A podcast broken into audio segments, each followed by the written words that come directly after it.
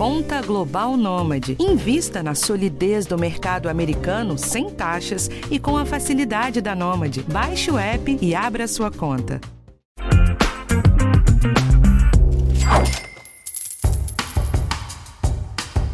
Ano novo é sempre hora daqueles novos começos. E se você colocou nas suas metas que chegou o momento de mudar de emprego, ou mesmo se você já vinha tentando antes e não estava dando muito certo, eu te ajudo aqui com um guia de como que você procura emprego nas principais plataformas de busca online. Tem uns segredinhos que fazem muita diferença para não ficar no vácuo daquela empresa que você queria muito fazer parte. Eu sou Rafael Martins e esse é o podcast Educação Financeira do G1. Essa semana eu conversei com duas experts em recrutamento que trouxeram muitas dicas boas para sua busca. Então eu já adianto para vocês que esse episódio vai ter uma estrutura diferente para que a gente passe aos poucos por blocos temáticos e dedicados para cada fase da sua busca por emprego. Eu falei com a Maura Scherfan e com a Andréa Greco e em cada um dos blocos eu vou passando a bola para cada uma delas. Eu vou direto ao ponto porque tem bastante conteúdo para dizer. Pega o seu papel e caneta e vai anotando tudo que te ajudar mais. Vamos nessa? Não dá para falar de emprego sem mencionar currículo. Mas aqui no podcast a gente já tem um episódio de como que você monta o seu currículo perfeito e você pode dar um pulo lá para pegar todas as dicas. É o 127, que chama Dicas para fazer um bom currículo e arrumar um novo emprego. Mas uma coisa importante que tem que ficar em mente é que LinkedIn é uma coisa e currículo é outra. A rede social, apesar de ter o seu CV lá dentro, demanda uma participação, interação, que você faça aquele networking com as pessoas que estão por lá. E a gente vai falar disso mais pra frente. Mas uma coisa comum de ambos é que agora você precisa ter muita atenção para as palavras escolhidas para dentro do seu currículo.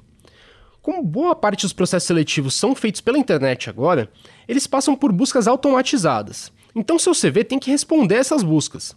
E é muito diferente do processo que se tinha para entrega de currículo estático na porta dos negócios.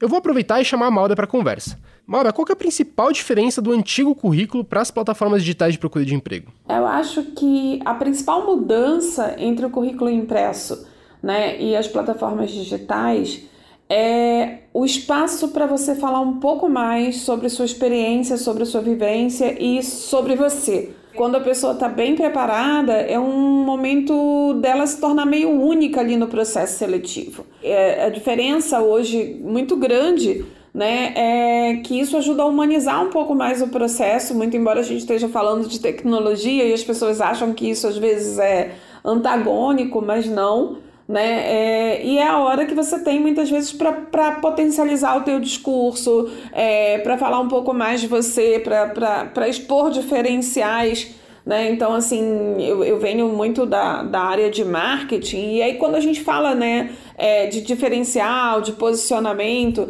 a gente está falando de uma marca que consegue, no meio de milhões de outros, né, conquistar um consumidor. Então, eu acho que é muito esse espaço que você ganha nas plataformas digitais. É, e tem aquela questão de você ser procurado num mar muito mais amplo de pessoas, né? Você tem que usar os termos certos para ser encontrado.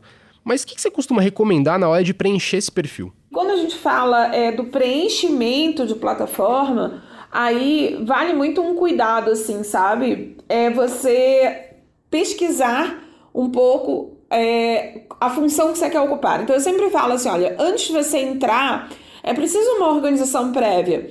Então, dá uma olhadinha quais são as empresas que você tem vontade de trabalhar e que funções e cargos você quer. A partir dali, você faz uma busca e vai colocar ali naqueles critérios quais são as palavras-chave. Né? É, quais são as palavras-chave que você encontra na função vendedor? Então, é, ela vai se repetir em várias oportunidades de vaga. E aí você procura usar essas palavras na construção do teu perfil. Tá, e para aproveitar o gancho, então, eu vou jogar a bola agora para André, porque essa questão de palavra-chave é super nova para muita gente, né? André, você acha que as pessoas estão adaptadas para essa mudança? Que dicas que você costuma dar? Elas têm dificuldade que, assim, hoje não é só o, só o recrutador que vai ver o currículo. Nós temos por trás hoje a inteligência artificial. O que é a inteligência artificial? É um robozinho, né, que filtra palavras-chave.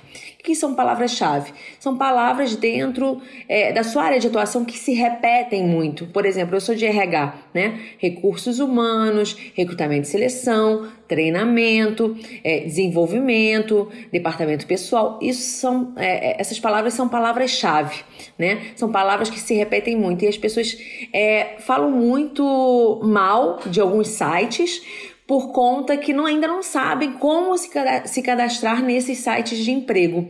Uma dica que eu dou é dá uma olhada no perfil da vaga, né? O perfil da vaga diz toda o, o que, que o, o, o, contratante, o que, que a empresa quer de você. É importante você se candidatar num, site de emprego, você colocar essas palavras, palavrinhas-chave que o recrutador, que a empresa necessita de você. Bom, deu para entender um pouco dessa dinâmica, né?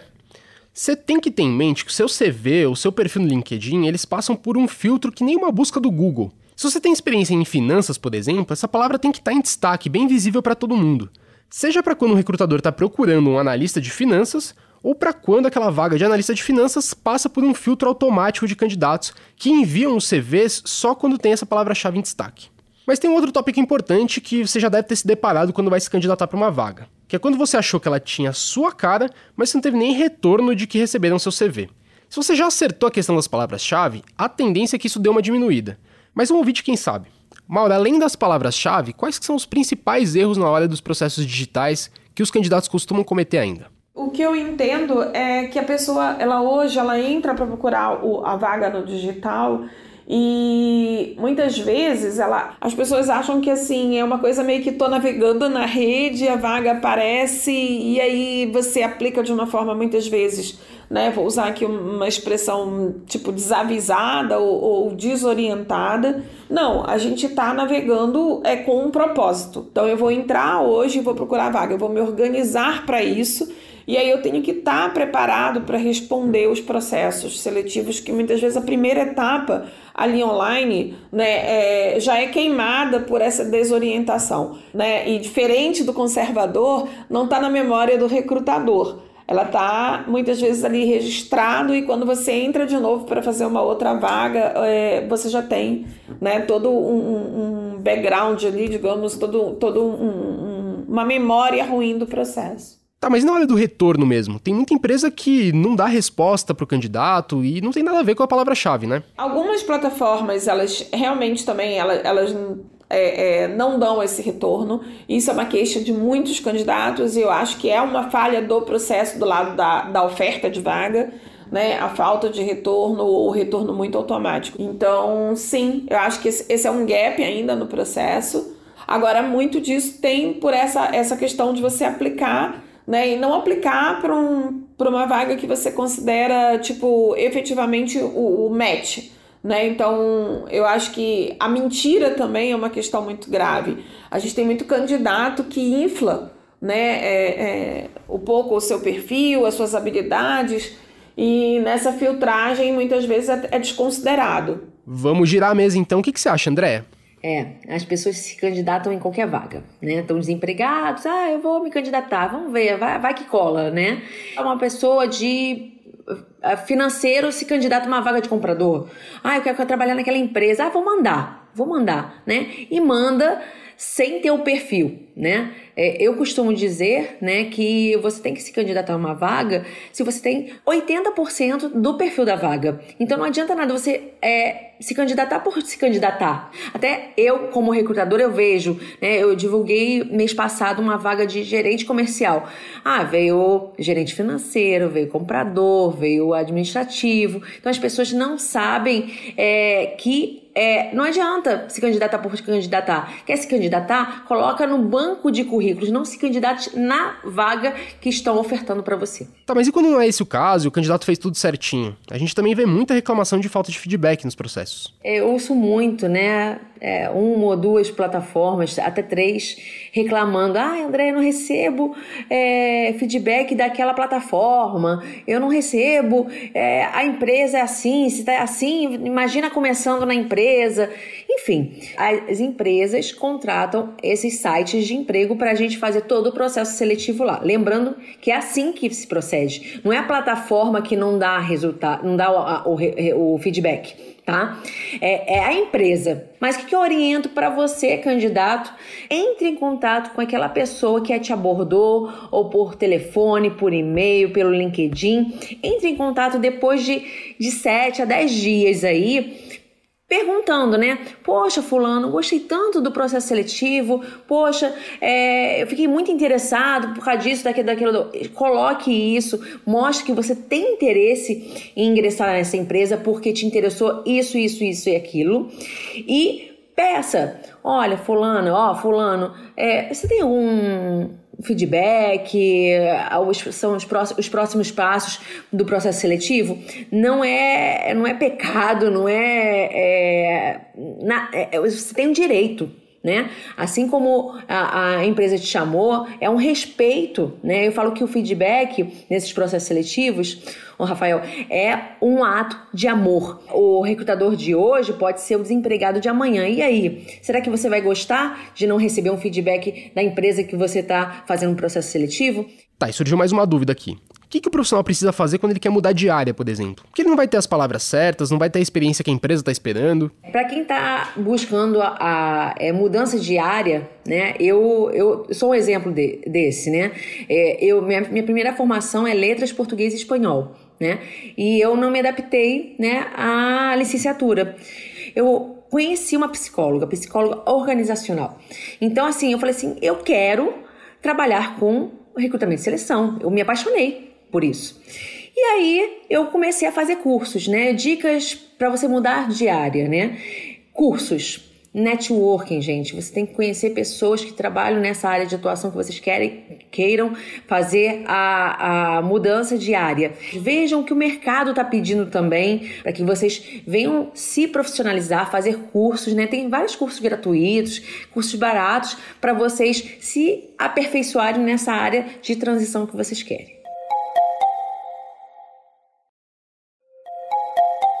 Bom, e pra gente finalizar, obviamente eu deixei um bloquinho aqui pra gente falar de conteúdo. Como eu disse lá no começo, um currículo certeiro é muito bom para você aparecer na multidão. Mas em todo o processo seletivo, suas redes sociais costumam ser vasculhadas pelo empregador para que ele saiba como que você se comporta, principalmente no LinkedIn. Mas primeiro vamos falar do que não fazer. Tem algumas coisas muito ruins que são muito comuns de ver na timeline. Bate-boca, opinião extremada, reclamação de empresas passadas ou de ex-chefes, e aquele chorador de como a vida tá difícil, como tá difícil arrumar emprego. Isso tudo é bem mal visto pelos recrutadores, né? André, conta pra gente o que, que você costuma ver de ruim e o que, que você recomenda para quem te procura. As pessoas acham que o LinkedIn é um muro de lamentações. Ai, o recrutador me deixou esperando uma hora aqui na, no processo seletivo. Se você está buscando recolocação, você não vai falar mal do recrutador.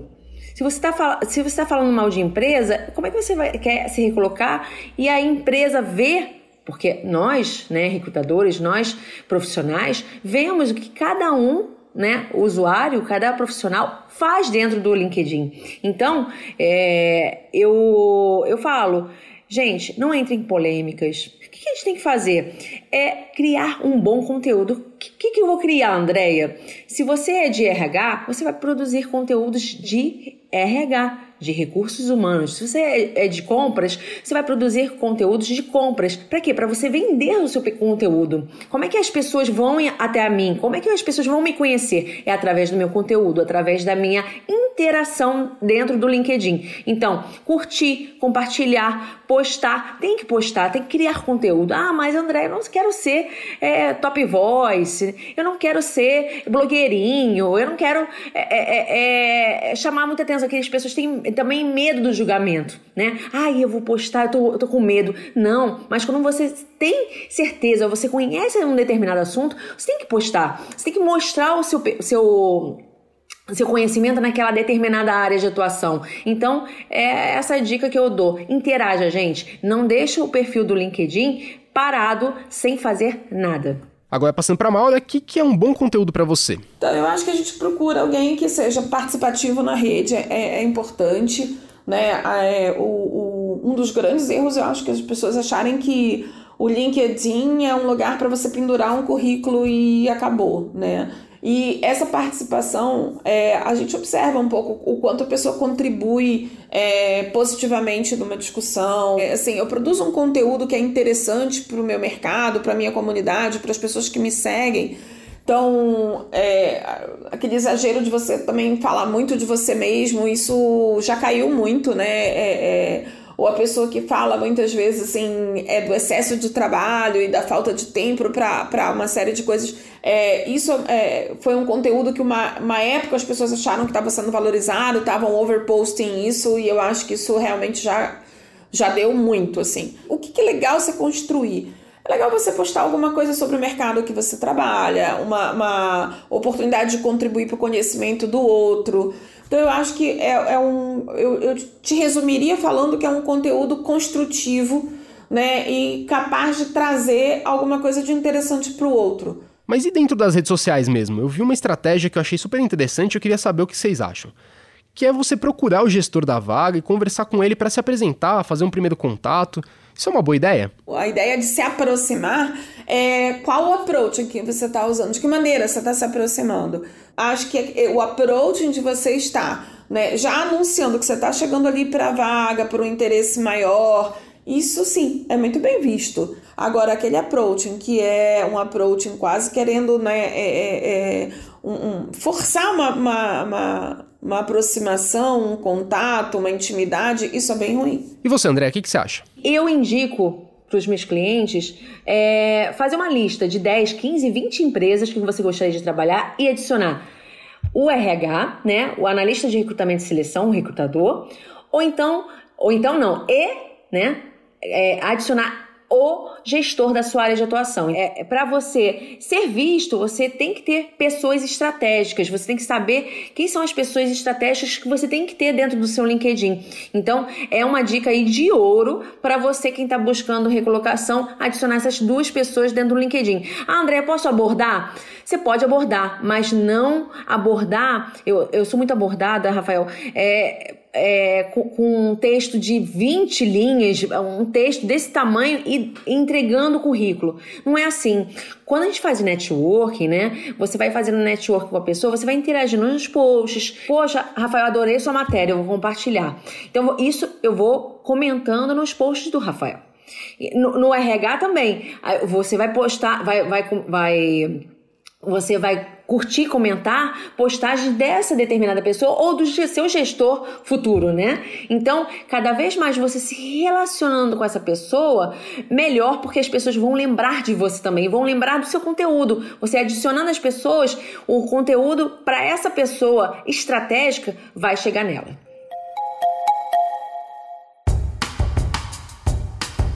Bom, bastante coisa, hein, gente? Esse foi o episódio de hoje. Na semana que vem tem um tema diferente aqui para você. O podcast de Educação Financeira está disponível no G1, no Globoplay ou na sua plataforma de áudio preferida. Então não deixa de seguir o podcast no Spotify ou na Amazon, de assinar no Apple Podcasts, de se inscrever no Google Podcasts ou no Castbox, ou de favoritar a gente na Deezer. Assim você recebe uma notificação sempre que um novo episódio estiver disponível.